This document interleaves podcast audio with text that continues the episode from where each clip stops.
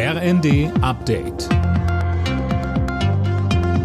Stündlich neu. Auf den Punkt informiert.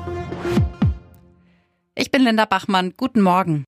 Bei einer Parade zum Unabhängigkeitstag in den USA sind mindestens sechs Menschen erschossen worden. Rund 25 weitere wurden verletzt.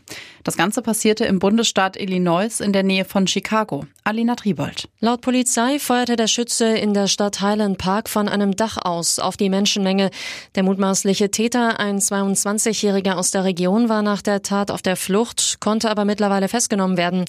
Die Hintergründe der Tat sind noch völlig unklar. US-Präsident Biden zeigte sich schockiert und kündigte an, weiter gegen die, wie er sagt, Epidemie der Waffengewalt in den USA zu kämpfen. Im Berliner Kanzleramt haben sich Vertreter von Politik, Arbeitgebern und Gewerkschaften getroffen. Bei dem Auftaktgespräch der konzertierten Aktion ging es darum, wie die Bürger bei all den Preisexplosionen entlastet werden können. Konkrete Ergebnisse gab es noch nicht, es soll aber weitere Treffen geben. Im Streit um die Abrechnung der Corona-Bürgertests haben sich die Kassenärzte und Gesundheitsminister Lauterbach geeinigt. Manuel Anhut, die Kassenärzte rechnen die Tests auch weiter ab.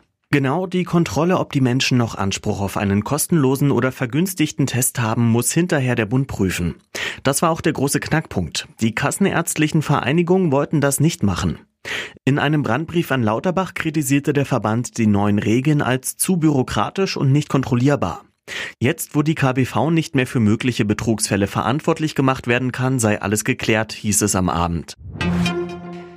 Beim Tennisturnier in Wimbledon sind die deutschen Überraschungen heute im Viertelfinale gefordert. Jule Niemeyer und Tatjana Maria stehen erstmals in ihrer Karriere in der Runde der letzten acht und treffen am Nachmittag direkt aufeinander.